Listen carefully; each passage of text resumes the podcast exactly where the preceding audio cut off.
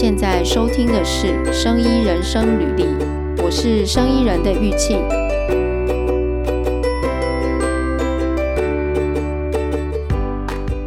今天我们要来聊一个就是生化实验室的技术。那最近因为那个就是 COVID-19 的疫情，那之前指挥中心就有提到说，这个单株抗体的药物嘛，好像我们政府有采买这个药物来治疗 COVID-19。那其实这个单株抗体的药物呢，已经有不少药物是这种药物了。然后尤其我们在癌症的那个治疗上面，也有看到不少。所谓单株抗体的药物呢，就是说由单一类型的细胞制造出来的抗体，然后当做药物使用嘛。但是要筛选这个制备的过程中呢，就是说要筛选出单一的细胞，那就要有这个筛选单颗细胞的方法，然后大量的进行培养。所以我们今天的来宾呢，就是这个。筛选单颗细胞方法的专家，远景生物科技的董事长陈信湖医师，还有这个技术的发明人，国卫院的许家贤许博士。那另外还有国卫院的育成中心的黄敬轩黄经理也参加我们一起来讨论这个题目。嗯，先欢迎陈董跟那个许博士，还有黄经理，你们好。哎，你们好，你好，辛苦了。你们的技术是筛选出单颗细胞嘛，然后再大量培养复制，然后成为单株细胞群。那它是一个微流体设计的晶片。我这样子描述，这样子正确吗？对，因为我相信很多人其实不知道什么是微流体晶片，听到晶片可能会觉得是。半导体晶片或是什么电子业的那种晶片，对。但是我知道这个微流体，因为我上你们的网站去看，它就是一个生物实验室用的东西，这样。所以可以帮我们介绍一下这个晶片。那个来，那个许博士来，你来许博，请许博介发明由你来介绍。那我我就是稍微呃讲一下哈，其实呃微流体晶片它真的的确是跟这个半导体片是有渊源，因为。因为它所使用到的一些呃制造的技术啊，还有甚至分析的方法，其实很多是从从半导体的那个制程方面去借鉴过来的。嗯、所以的确，那它加上它的里面的一些成分元件都也都很小哈，所以它其实看起来真的像一个晶片。但是不一样的是，我们在微流体的晶片里面，我们必须要考虑到，就是我们是要在里面操作液体，所以它有流体，那跟这个半导体或者是干的又不大一样啊，所以。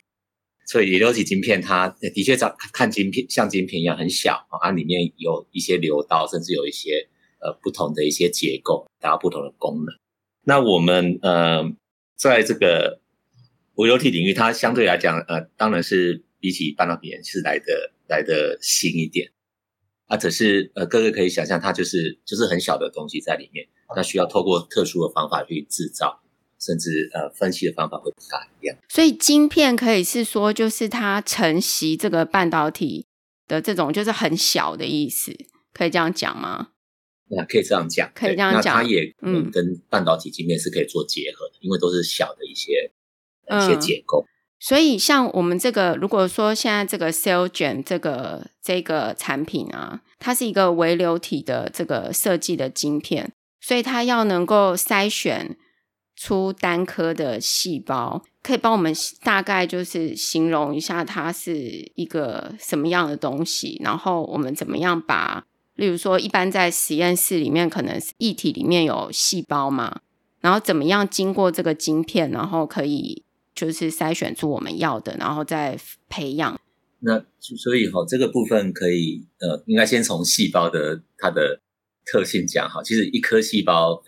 是蛮小的，一般我们。在使用的这个动物细胞大概在十微米到二十微米之间哦。嗯、那如果它的概念大概就是呃，一般来讲，一根头发的直径大概就在一百微米左右。所以可以想象，我们假设要去操作一颗细胞的时候，它的直径只有一个一个头发的大概十到五分之一之间，是非常小的。嗯、那那微流体晶片之所以呃，我们这个呃技术是可以能够分离出单细胞，其实我们是在晶片的流道里面特别做了很小的结构。那这个结构它是一个呃微孔状的结构，它的尺寸刚好就比这个单颗细胞大一点点，所以我们可以利用这样的一个呃有点像是一个细胞的陷阱嘛，哈，就会让细胞可以、嗯、可以呃掉到掉到这样的微孔洞里面啊，刚好一次就只能掉进去一颗这样子。嗯，这个我有一点想到，是不是有一点像，就是我们去夜市啊，是有那个弹珠台吗？哎，是，这个、他 好像他好像也是你打那个，的确是弹珠台，玩那个乒乓球啊，这样咚咚咚掉到洞里面，就是不多不少就是一颗，嗯，对，也塞不大进去，这样，对，是类似这种这种原理，然后你就可以抓到你要的那个细胞嘛，对不对？细胞是抓到那个细胞之后，接下来要怎么样让它就是繁殖呢？就是我们需要移出来吗？还是说我们可以在那个里面？去培养它，所以哈，我们这个我们这个技术，它在抓取的时候是一个微小的孔洞，但这个孔洞呃，已经就是一个细胞塞进去就满了，所以如果在里面要继续培养的话是没有办法。所以我们这个晶片里面，它在这个呃微孔洞的相对应的呃流道的另外一边，它有一个大的孔洞，所以我们利用物理性的方法就可以把这个。呃，这个被抓到这个细胞再传递到，把它运送到另外一边大的孔洞当中。那这个大孔洞位置够大，所以这一颗单细胞它可以在里面呃生长出数十个甚至数颗细胞这样子。我之前嗯、呃、看那种好像现在台湾有一些那种叫什么，嗯、呃，就是像人家那个水果工厂啊，我不知道是不是类似，他在。选筛选那个水果嘛，比如说番茄、橘子什么大小的时候，它也是会有这种孔洞的东西。然后它就很多，可能它就一整箱这样倒进去，然后它就有一个输送带，让它一直滚滚，然后就会筛选出各种大中小颗，然后筛选完之后再把它集成。我来回答你的问题。我觉得呃，许许博士还是读书人，他这样讲可能不太白话。那基本上就是每个细胞它有不同的 size 不一样，嗯哼。那所以我们有二十二十六、三十哈，嗯，micron 的的大小的大小的孔洞，嗯，然后是因为你要做实验的细胞大小，然后你就可以筛选适当的孔洞。嗯、那这个孔洞就很像刚刚你讲的，就是我们的弹珠台丢过去，弹珠丢过去，你去想象一个弹珠台。然后我们有很多颗弹珠，就像我们的细胞容里面有很多颗细胞，嗯，你把它丢过去之后，那些弹珠就会自然而然，有的就好不小心就会掉进去，嗯，然后丢的细胞够多的话，弹珠够多的话，可能那个上面的洞就会，我们接取细胞的孔洞就会完全被抓到这些细胞，嗯，那它这个就利用这个这个装置，这个它为什么会掉进去？答案很简单，其实就是这个世界有个东西叫地心引力。它就利用引力让它自己掉下去，所以不假借外力，也没有任何机械力，这样的温和的力量，让细胞在这个被抓取的过程里面是不会容易受到伤害。嗯，那至于你刚刚讲说，让我们抓到了细胞之后怎么样给给它培养？那这有如果有有机会上我们刚好看，我们刚好就是在截取抓取的时候，这个抓取面这个当做底部，然后上面有个盖子盖住了。那个盖子，那个盖子，其实当我们抓取完成之后，我们把它翻转过来，我们原来的盖子变成我们底部，那个那个就变成我们的培养皿，那就是我们的培养皿就在那里。所以这个过程里面，我们翻转过来，又再一次利用了地心引力，让细胞乖乖的掉下去，在溶液里面慢慢掉下去之后，那它就在里面培养，所以我们也不用把它拿出来去别的地方，然后来培养。为什么？因为每次细胞在拿截取哈。移动人每一次都有可能让他受到伤害，这是我们很不希望乐见的事情。所以这个事情就是希望他进去之后就没有任何外力去干扰他，能够让他在最温和的环境中受到对待，然后可以好好的成长，这是我们要的。嗯，有这样子，呃，所以它主要一个功能就是筛选单颗细胞，然后再把这个细胞可以在里面就可以培养。然后它优点就是说，因为它用了这个重力的方式，然后所以没有去，比如说去夹、去吸它，所以它的这个受损呢，就几乎是最小的状态。对对，不会受损嘛？OK，好。像这种单颗细胞的这种筛选培养的这个技术，除了我们刚刚提到那个，就是叫做什么单株抗体的这个药物，有没有什么样的连接，让大家能够比较了解？这个之前一些人有论文来证明，有一个人体有个细胞叫做癌症干细胞，就是说在这个癌症肿瘤里面，其实它是有几颗细胞是特别会成长，嗯，凶悍，它其实那几颗在作怪。嗯，其实，在那那一般来讲，就是一百颗到一千颗里面会有癌细胞，里面会有其中一颗。嗯，基于这个观念，我现在在我们跟请中国医药大学帮我们做的实验也在进行之中，从病人的癌细胞里面抓出细胞来，然后来截取，然后可以从中间找到癌症干细胞，嗯、就是说这个这个癌症里面这个癌这个肿瘤这个肿瘤里面真正会造成破坏。组织造成病人病情恶化的细胞，我们这样可以就可以找到那个细胞，那把它量化生产变成细胞株之后，我们就可以在它在我们的这个 chip 上面做药物的测试，找到这一支这个细胞这个癌症干细胞对它最敏感的药物。不好意思，我突然想到一个问题，就是癌症干细胞它是跟其他旁边的那些细胞，它有自己独立的特性，是不是？也是尺寸吗？它，它没有办法可以很容易被辨识出来。那我们可以在经由在我们的我们这个胃友里面，我们的 culture 胃友里面，嗯，它会在里面会发现一个很大的特性，就是它的生长能力会特别强。我们上次做过那个那个，它的生长力会，它可能别人可能长了大概可能只有。不到三分之一，甚至不到一点点胃友才，它可能就整个把整个胃友都长满了，这就，我们就可以很容易看出来说，哎、嗯，这个生长力那么强，一定是它，我们认为它的几率就很高了。所以你就可以针对那个胃友去做，对，然后再把它截取出来之后，我们再来做下一代的培养，嗯、我们就可以大量培养来做这件事情。就是他们可能最后都会被筛选出来，在一个一个 well 里面，但是那个干细胞它有一个特性，就是它长得特别多。它长得特别快，就是我们现在对。其实当我们讲干细胞，听到大部分人听到干细胞是好的，哇，它可以回春，嗯、它可以再生。但癌症干细胞是一个最不好的，嗯、但是代表它的生长能力是最强的，所以才叫 cancer stem cell。它才叫干细胞。如果刚才这个这一套流程去执行的话，它就有机会就变成这个精准医疗里面执行的一环，一个需要的一个。一个用品嘛，对不对？对，在实验室上面，这个是我们以此目标。嗯，那个 Jessie，你这边有什么问题、嗯、可以问一下？哦、就是就是呃，因为这个技术嘛，是技转我们国院的这个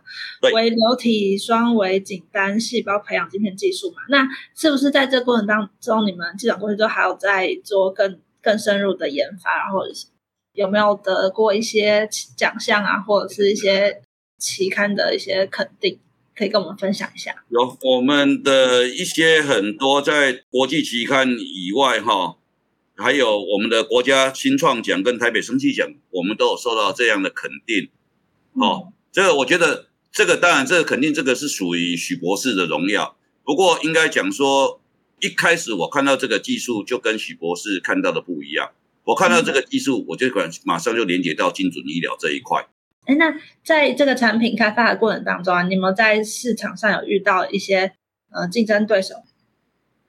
因为就刚刚你如同主持人讲的，是是因为这次疫情的关系，让我们的单株单株细胞单株抗体这件事突然就被重视了。嗯，所以原本我们在我们在跟国院技转之前，市场上我们看得到的一般实验室在用的就是。限制稀释法跟有另外有一台机器，国院也有的，就是流式细胞以分选法，哈，哦，被收停的那个方式。那后来现在目前就是有这个市场自自然有这个竞争，所以也大概有多了大概三四种左右的产品出来，成为我们的竞争对手。在全世界，台湾就只有我们在做，但是全世界现在有其他另外四个。四个厂商发明出不同的的作品，但是伯恩齐老师的发明，最重要的就刚刚如同那个主持人也也也了解了，就是利用重力很温和的来截取细胞，嗯、让细胞不受任何外力的冲击。这个是我们目前为止跟其他相比的最优势。啊，第二个就是我们不需要很多很高级精密的设备，然后也不需要一个很专业的操作人员。一个实验室大概是大学毕业的相关的实验室人员，只要经过短暂的训练，应该就可以把这个东西操作的很好。这是我们的优势。是，嗯，现在有针对 size 来分。有有有有，我们有现在目前有二十 mu 哈，二十二十六三十哦 mu。嗯，那它相对它的那个就是另外刚刚那个许博讲到另外一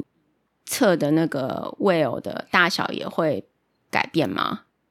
？well 大小没有，well 大小是一致的。哦，OK，就是筛选的那一面会根据对大小，所以它可以来选嘛，哈。所以这样还蛮就是就是有变化性啦，可以去选它。我们搜寻了大概百分之八十几相关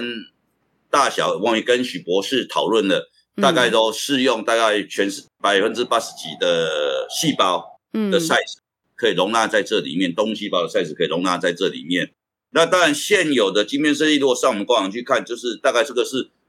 我们想出来说认为最好的使用方式。当然。我们也不排除客制化的改版。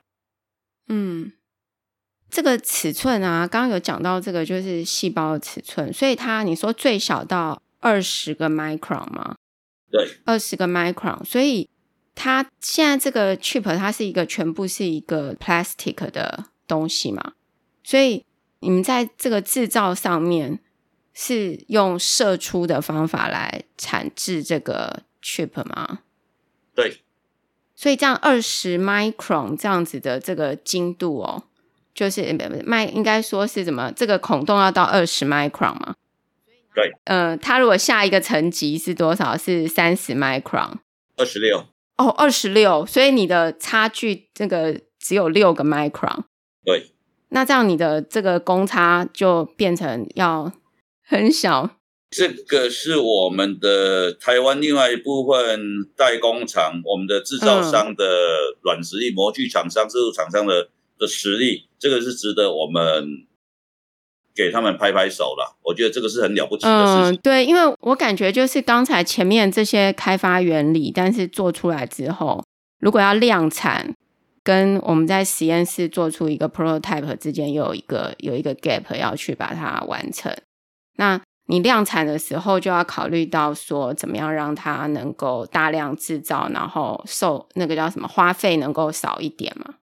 那这个时候就要想想一个合适的方法。这个，所以你说从实验室到能够量产，嗯、这一条路，就我们这个 gap 要跨过这个 gap，我们就走了四年。哦，四年，真的走了四年，真的，真的嗯，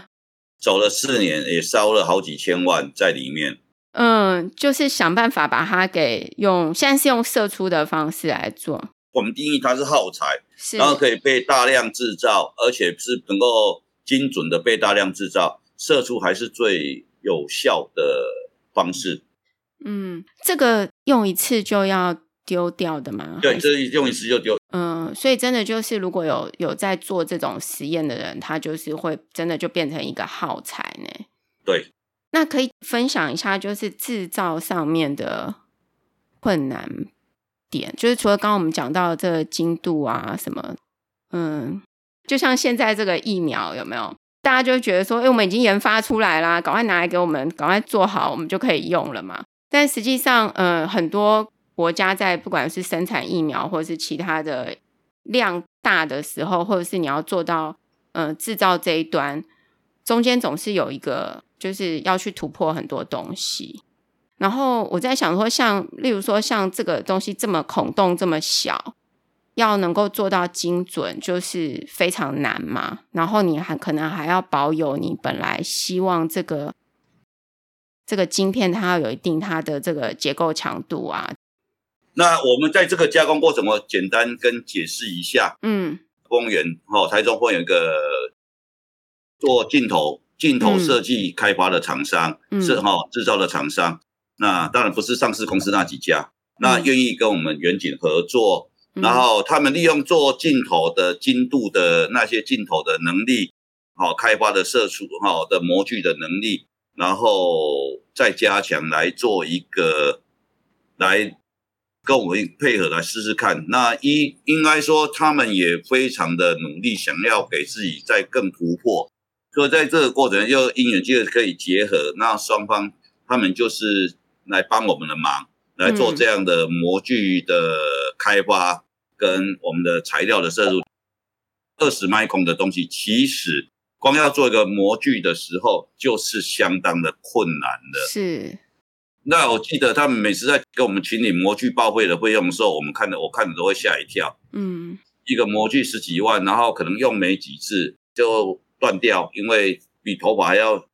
比头发还要细的一个一根针的概念。然后结果断了之后，就要全部再重换，重换就是十三万不见了。嗯，经过这样的，我们台湾的加工处理技术真的是很棒，所以他们不断的去加工，然后做热处理，找到一个韧性跟硬度最好的材质。嗯，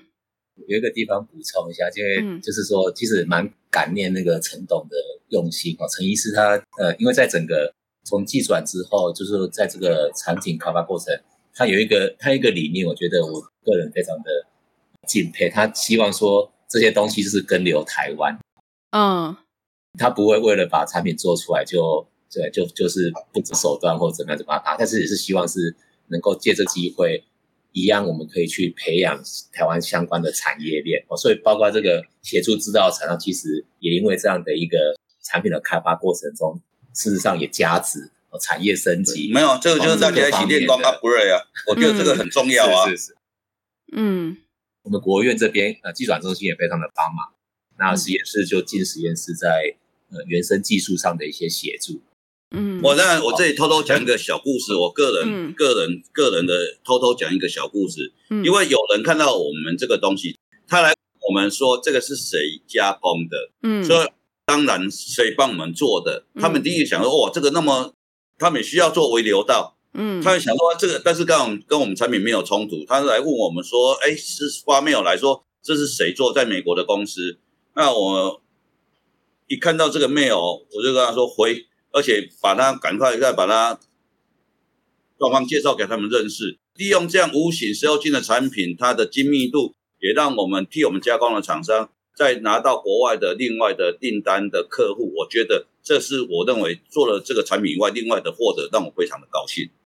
那个呃，原来的方法可能是二十 percent，那如果说我现在用这个远景的这个产品的话，我的筛选跟最后培养出来的这个比例可以增加多少？大概是三四倍。嗯、呃，就是截取同样的细效率来讲，对，效率来讲，那时间上呢，就是说花费的时间，时间上应该会差差蛮多的，对，因为应该会差十倍以上的时间。时间上，因为因为那个序列式你要，就是比如说孔盘的话，你要一个一个去操作嘛，嗯，通常要做个做个几十盘，操作反复，对，然后又、嗯、又又要占一个占那个细胞培养箱占很大的空间，那。那那些有些孔洞里面没细胞，或是不是单颗细胞，那个呃那些培养液跟甚至你要做一些测试的这些药物，它都浪费掉了。对，所以重点是它那个孔洞九十六孔盘的孔洞那么大，每次这光要用显微镜去看，说这里面有没有抓到细胞，哦、还是抓到两颗细胞？可是我们这个孔洞设计就是刚好可以让你显微镜的视野刚刚好。另外一个血效，就是晶片里面的细胞的是不是单颗，甚至细胞的形态，都可以很清楚的看得到。这个是九十六孔盘没办法提供的。嗯，所以这个也刚好就是有在这个叫什么，可以讲什么 screening 吗？还是什么这个方面有针对这个来设计，就是去检查看是不是的确跟预期的一样，这样。对，事实上现在呃，就是说呃，严格上来讲的话。九十六孔盘所产生的单颗细胞，它是没有经过验证的哦，所以它要透过重复去去制作，做同样的事情来增加几率上长出来这一群是单颗。所以现在有一些新的，因为为了单株药物开发的原因，现在有一些新的设呃这些产品其实它针对就是确效这个事情，它会搭配一些技术，然后就说哎，这个就是一颗细胞分裂出来的族群。这是在实验室的的这个部分，我个人也接也接到非常多的。呃，就是研究人员吧，全世界，因为我们论文发表后，就有有一些，嗯，就会有人来问，写信来问我说，可不可以帮他们做？嗯，真的是真的是是很想很想帮助他们，但是因为做这个还要运送到自己实验室，所以一一般我就回去啊。还好这个，嗯，就因为很多的研究，不管是基础还是应用研究，很多人是需要这种单颗细胞能够确效，那能够观察到细胞的形态跟其他的行为，这有最有很大的帮助。听起来，我刚刚听起来就是时间上面可一定是省很多时间，然后也有很大的效率。但是它的，呃，就是我们的 cost 在跟，譬如说，呃，传统这个流流式细胞仪啊，或者是说跟那个 limit 的 dilution 去做比较的话，它的费用当然比 limit dilution 会高。那但是它的确效好，跟操作时间短是它的优点。嗯、那它跟那一个流式细胞仪来讲，就是就不需要一个专门操作的人。其实流式细胞仪你有操作过，就知道你的前置作业要很长，所以它相对来讲，然后它也不需要什么很贵的仪器来做，纯粹就一个很正常的一个大学毕业的实验室人员，他就可以做得很好。嗯哼哼。这样听起来，因为呃，就是说功能达到之后，因为像如果买一台流式细胞仪也要花机器的钱嘛，